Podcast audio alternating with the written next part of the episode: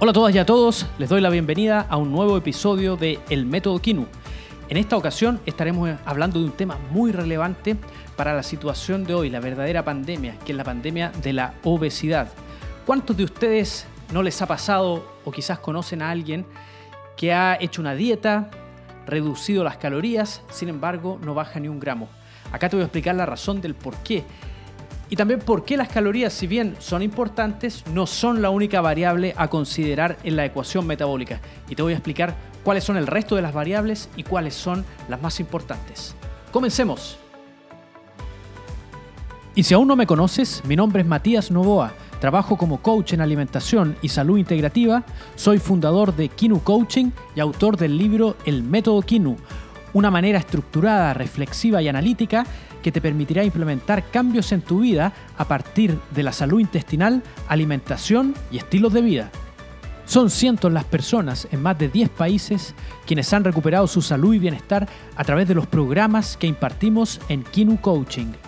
Problemas como el sobrepeso, resistencia a la insulina, problemas digestivos y dolores de origen inespecífico como la fibromialgia, entre otros, pueden ser resueltos a través de simples cambios en tu estilo de vida y alimentación. Y en Kinu Coaching, a través del método Kinu, te enseñamos cómo hacer el cambio. Visita mi sitio web www.kinucoaching.com, lee mi blog, descarga las recetas saludables, revisa nuestra tienda online donde podrás obtener el libro El método Kinu, suplementos nutricionales de la mejor calidad, ebooks y mucho más. E inscríbete en mis programas online de alimentación, estilo de vida y movimiento físico. No esperes más y comienza a cambiar tu vida con el método Kinu. Qué bueno que me estés escuchando hoy porque el tema que vamos a hablar es muy, muy interesante y muy relevante y probablemente te sea de gran ayuda. En particular, si has intentado de todo para bajar de peso y no lo has logrado.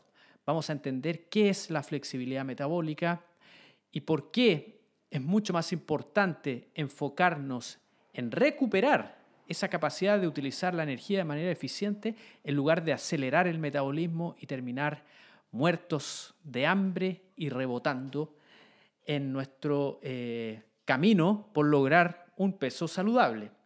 Entonces vamos a, a comenzar con lo siguiente.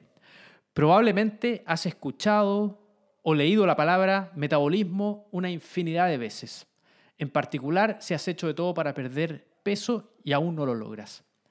En términos simples, el metabolismo es el conjunto de reacciones químicas que ocurren a nivel celular y que transforman los alimentos que consumimos en energía. Todas las funciones del cuerpo humano requieren de energía para llevarse a cabo correctamente, desde respirar y el latir del corazón hasta el ejercicio físico y la risa, que por lo demás es muy importante. Así como los kilogramos son una unidad de medida de peso, las calorías son una unidad de medición de energía, en donde una caloría son mil gramos de calorías, o en otras palabras, eh, una kilocaloría, y se usan de manera indistinta. Una kilocaloría o una caloría va a significar lo mismo, ¿ya? en términos nutricionales. Ahora, ¿qué son los macronutrientes? Nuestro cuerpo recibe energía a través de nuestra dieta en la forma de macronutrientes. Los tres macronutrientes principales son los carbohidratos, que nos entregan 4 calorías por gramo, las grasas, que nos entregan 9 calorías por gramo, y las proteínas, que pueden entregarnos 4 calorías por gramo. Las proteínas son esenciales para la vida humana y están compuestas por aminoácidos. Las proteínas son de suma importancia porque eh, son requeridas en todos los procesos biológicos del cuerpo humano como por ejemplo la función inmunitaria, producción de enzimas, producción de hormonas, síntesis y, reparación muscular, perdón, entre muchas otras. Y hay muy buenas fuentes de proteína, afortunadamente, de alta biodisponibilidad, como por ejemplo la carne, pescados, aves, mariscos, huevos, leche, entre otros. Y también hay fuentes de origen vegetal, que tienen una menor biodisponibilidad y en general están acompañadas de otros macronutrientes, como por ejemplo eh, acompañadas de carbohidratos o grasas. Por ejemplo, las legumbres están acompañadas de una gran cantidad de carbohidratos, lo mismo con la quinoa. Los frutos secos con una importante cantidad de grasa y o grasas y carbohidratos. Y hay muchas fuentes que podemos utilizar. Las grasas, por otra parte, también son esenciales para la vida humana. Eh, por algo existen ácidos grasos esenciales, omega 6 y omega 3. Es decir, no podemos sintetizarlos, no podemos producirlos y debemos obtenerlos de la alimentación. Las grasas proveen energía y cumplen un rol estructural a nivel celular. Son críticas para el funcionamiento del sistema nervioso, absorción y almacenamiento de algunas vitaminas, desarrollo y función cerebral, componen la membrana eh, celular, entre muchas otras cosas. Y buenas fuentes de grasas incluyen, por ejemplo, el aceite de oliva, el aceite de coco, la palta o aguacate, pescados grasos, entre muchas otras opciones. Ahora, los carbohidratos, que si bien no son esenciales para la vida humana, por algo podemos eh, alcanzar cetosis y no morir, porque el hígado tiene la capacidad de producir la glucosa que necesita el cerebro a partir de triglicéridos o ciertos aminoácidos. Recuerden que los triglicéridos son, es una molécula de, eh, que está compuesta por tres ácidos grasos y una de glicerol. A partir del glicerol se puede producir glucosa. Y los carbohidratos, si bien nuevamente no son esenciales, pueden cumplir una función importante y tienen tres roles fundamentales. Una, son una fuente de energía inmediata. Segundo, eh, nos entregan reservas energéticas en formato de glucógeno que se almacena en el hígado y en, eh, en los músculos. Y apoyo la función digestiva, en particular la fibra, que además eh, ayuda a alimentar a la microbiota, microbiota intestinal. Y buenas fuentes de carbohidrato incluyen a las frutas, legumbres, puede ser la avena, arroz, quinoa, entre muchas otras. Ahora, también contamos con reservas energéticas que nuestro organismo tiene la capacidad de almacenar y puede almacenar energía en forma de glucógeno hepático y muscular, como les comenté anteriormente, a partir de los carbohidratos que comemos y que alcanza aproximadamente a 2.000 calorías, eh, es decir, el equivalente a 12 a 36 horas de energía dependiendo de la persona y su nivel de actividad física. Mientras más activo o activa seas, menos tiempo te va a durar esa reserva de glucógeno. Y los carbohidratos, como les dije, son la fuente eh, que utiliza nuestro cuerpo para producir glucógeno. La grasa, por otro lado, es otro formato mucho más eficiente para almacenar energía para un uso futuro. Eh, las grasas se almacenan como triglicéridos y podemos guardar reservas por sobre las 100.000 calorías.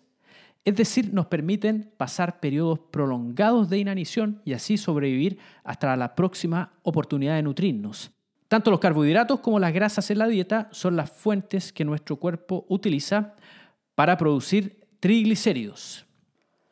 Entonces, ¿qué es el balance energético del cual tanto se habla? O probablemente has escuchado a menudo que hay que mantener el balance energético. Bueno, el balance energético no es más que cuando nuestra ingesta calórica es equivalente a nuestro gasto energético. Y cuando eso sucede, en teoría, nuestro peso permanecería estable. Entonces, bajo esa lógica, cuando nuestra ingesta de energía es mayor que nuestro gasto calórico, entonces generamos sobrepeso.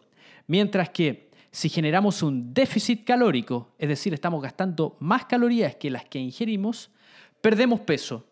Y entonces, ¿por qué no bajo? Esa es la pregunta que probablemente muchos de ustedes se han hecho alguna vez.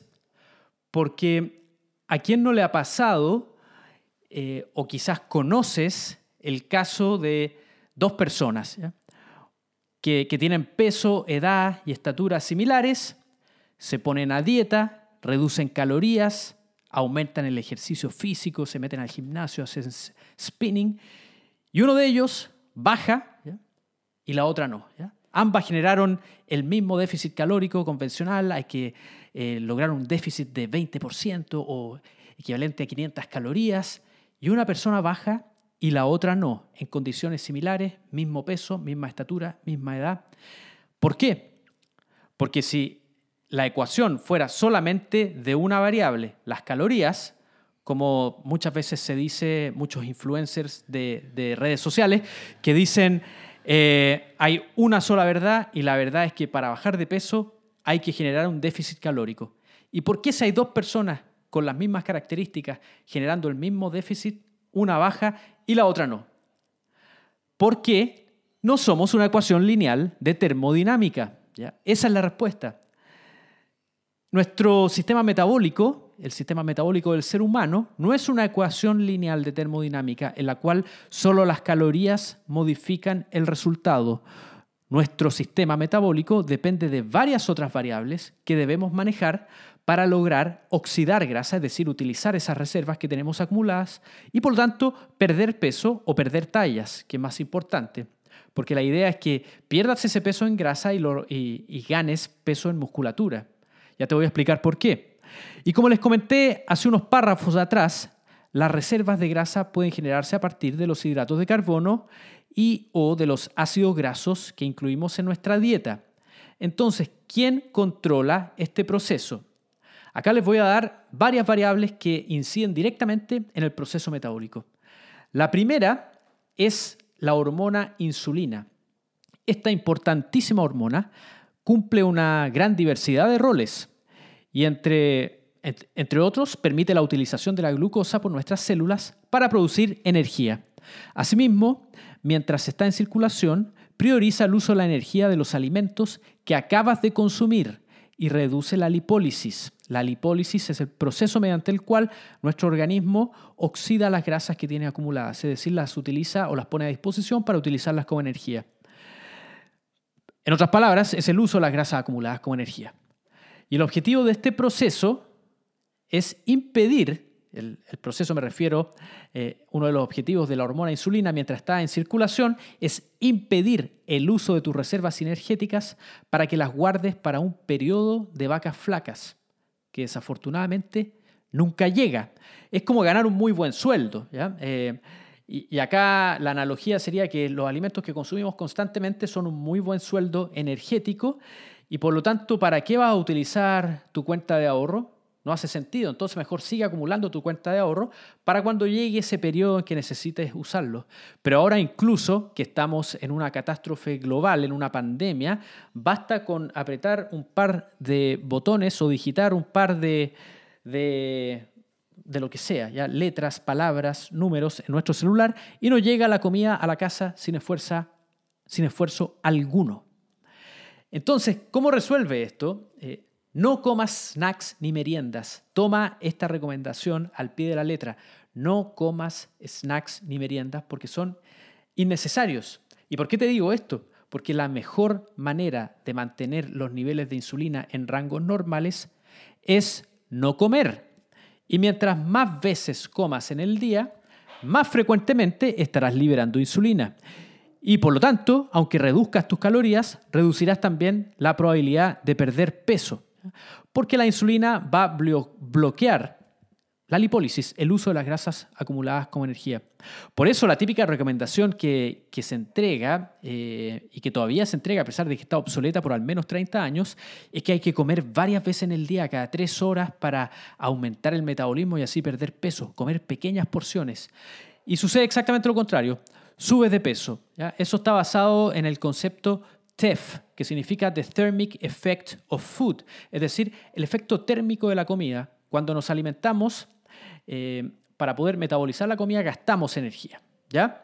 Eh, y entonces se estimaba que eh, mientras más veces comiésemos en el día, más calorías íbamos a gastar.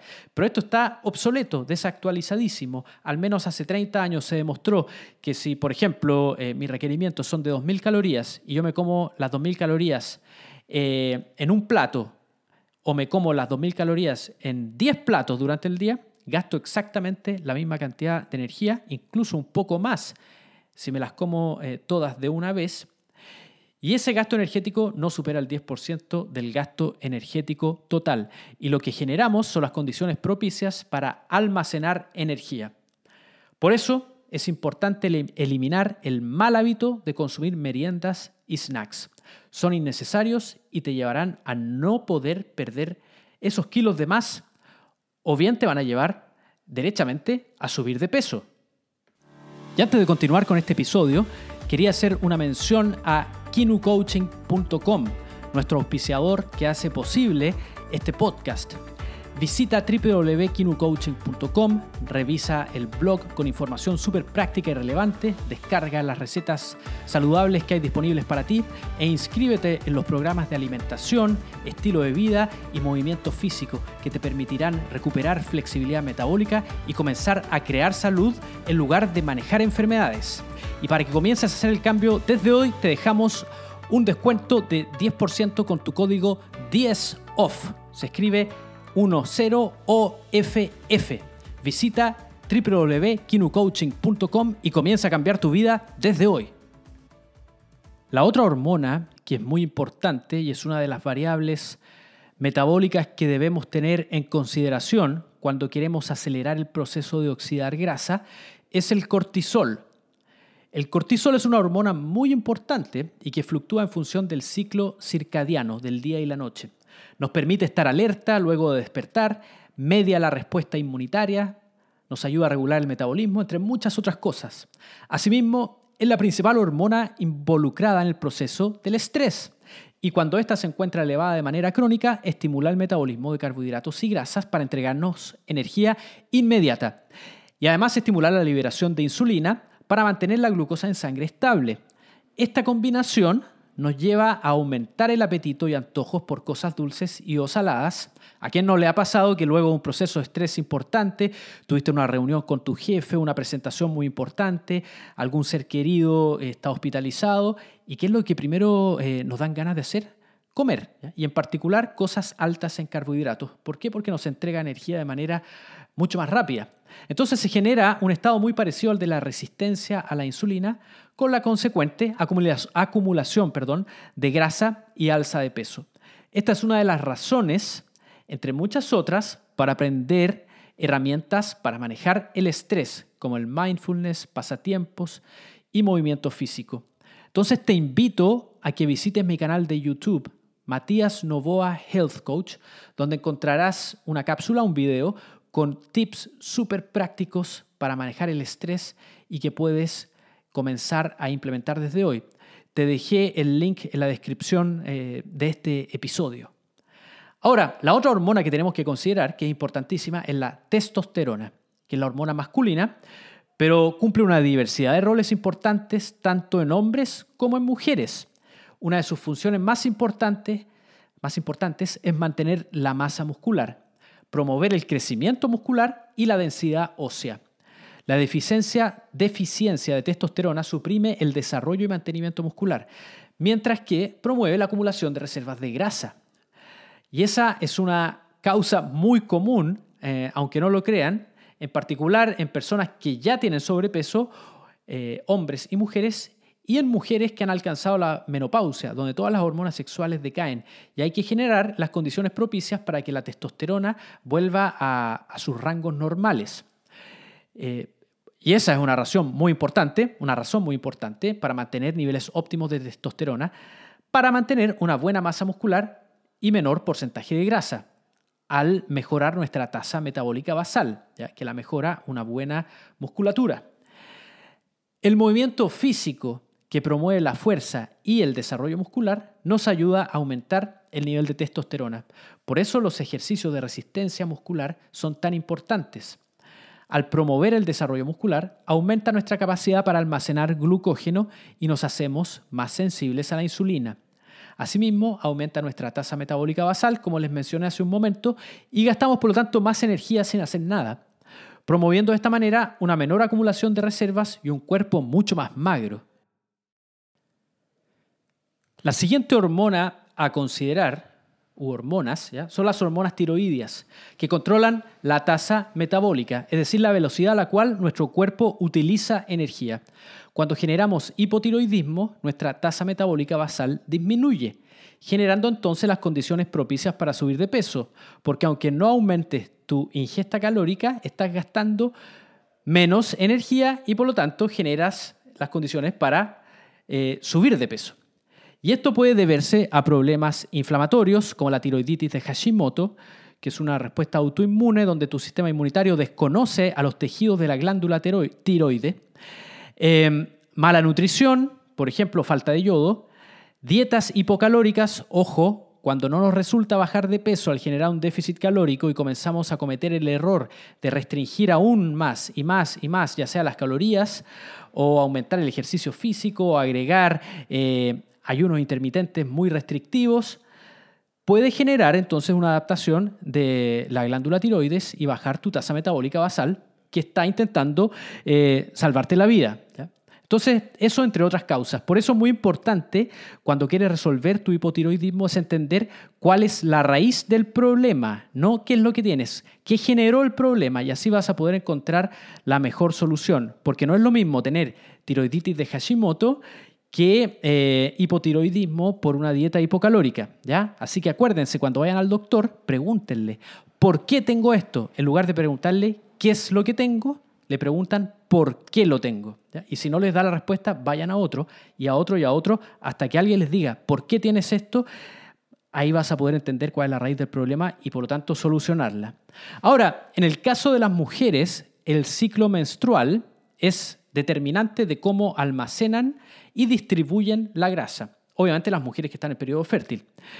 Eh, entonces es muy importante aprender a utilizar el ciclo menstrual eh, para la ventaja de la mujer y así evitar subidas de peso o, mayor acumulación de tejido adiposo. Entonces, eh, y, bastante resumido se los voy a explicar acá, y, perdón el, el, ruido que pasó una moto recién, pero si dividimos el ciclo menstrual en dos grandes periodos, tendremos dos hormonas que dominan cada una de estas fases, los estrógenos y la progesterona. Los estrógenos son eh, predominantes en la primera fase del ciclo menstrual y la progesterona en el segundo, luego de la ovulación. Ambas hormonas influyen directamente en la hormona insulina y cortisol, que ambas, como vimos anteriormente, cumplen un rol regulador respecto a la acumulación y utilización de grasas. Y por lo demás, los estrógenos y la progesterona también inciden en cómo acumulan y cómo se distribuye la grasa en el cuerpo. Y durante la primera mitad del ciclo, la hormona dominante es el estrógeno, aumentando la tolerancia al estrés y mejorando la sensibilidad a la insulina. Por lo tanto, una buena oportunidad quizás acomodar tus sesiones de movimiento físico más intensas para este eh, para esta mitad del ciclo y si puedes acomodar también tu trabajo más estresante para esta mitad del ciclo, es, eh, es ideal hacerlo. Ahora, eh, durante la segunda mitad del ciclo, luego de la ovulación, la hormona predominante es la progesterona, donde se genera lo contrario, es decir, la mujer es un poco más resistente a la insulina y menos tolerante al estrés. Por lo tanto, es una buena idea por ejemplo, hacer ejercicios que promuevan la calma, eh, por ejemplo, yoga, agregar instancias de meditación o actividades más creativas. Entonces, eh, entender bien cómo funciona el ciclo menstrual respecto de su impacto en el metabolismo genera una gran oportunidad para las mujeres en su etapa fértil para aprender a utilizar las diferentes etapas de su ciclo para una mejor utilización de las grasas y así perder peso. Ahora, otro componente muy, muy importante que muchas veces dejamos de lado respecto a nuestro sistema metabólico es la microbiota intestinal, el conjunto de microorganismos que reside en nuestro intestino grueso. Y por si no lo sabías, este ecosistema intestinal tiene un rol regulador de nuestro metabolismo y del control de azúcar en sangre.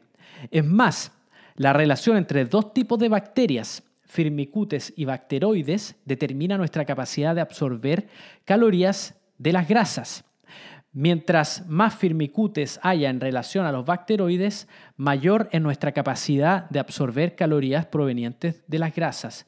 ¿Y quién alimenta o qué macronutriente alimenta primordialmente a los firmicutes? Carbohidratos refinados, harinas, azúcar, productos procesados. Por eso es una de las razones que vale la pena dejar atrás ese tipo de alimentación que llevamos en la actualidad, donde predomina la conveniencia y el manejo de enfermedades en lugar de la organización y la creación de salud a partir de una alimentación basada en alimentos reales. Por eso, esta, entre muchas otras razones, eh, es que es tan importante la salud intestinal para toda variable de nuestra vida. Ahora, ¿cuál es la solución? La solución está en crear y mantener salud. Y como puedes ver, la ecuación metabólica para perder peso es mucho más compleja que solo contar calorías y hacer más ejercicios, generar el famoso déficit calórico. El sobrepeso es un síntoma, no la raíz del problema. Por lo tanto, mientras mantengamos el foco en el síntoma, continuaremos rebotando y perpetuando el sobrepeso y la obesidad, que en Latinoamérica ya está llegando a niveles catastróficos, en donde la obesidad y sobrepeso es liderada por Chile, con sobre un 74,2% de la población con sobrepeso. La solución tiene que ver con un cambio integral en nuestro estilo de vida y alimentación, en donde predomine una alimentación basada en alimentos reales que nos permita contar con salud intestinal y por lo tanto salud física, anímica y cognitiva. Y una vida en movimiento que potencie el desarrollo de un cuerpo fuerte y vigoroso que nos ayude a mantener una tasa metabólica eh, mucho más alta que la de una persona sedentaria. Y por lo tanto un cuerpo mucho más magro. Y reduciendo de esta manera el riesgo de contraer todo tipo de enfermedades crónicas. Esta combinación te permitirá gozar de flexibilidad metabólica, es decir, la capacidad de nuestro cuerpo de utilizar las diferentes fuentes de energía tanto a partir de los alimentos como de nuestras reservas energéticas, de manera eficiente y en relación al contexto en el que te encuentres. Y ya terminando, te invito a que revises los programas de alimentación que tenemos disponibles en kinucoaching.com, en particular el programa Kinu Cycling, a través del cual te ayudaré a implementar la alimentación que necesitas para crear y mantener salud. Y por último, te agradezco tu tiempo de todo corazón. Como siempre digo, el tiempo es algo que no les puedo devolver, así que se los agradezco infinitamente y nos vemos en un próximo episodio de El Método Kinu. Si te gustó este episodio de mi podcast El Método Kinu, dale like y compártelo con tus amigos. Sígueme en mis redes sociales, en Instagram y Facebook me encuentras por Matías Health Coach. Suscríbete a mi canal de YouTube Matías Novoa Health Coach y no te olvides de visitar mi sitio web www.kinucoaching.com donde podrás encontrar un súper entretenido blog con recetas y con información súper relevante y además puedes inscribirte en mis programas online de alimentación, estilo de vida y movimiento. Comienza a cambiar tu vida hoy con el método Kinu.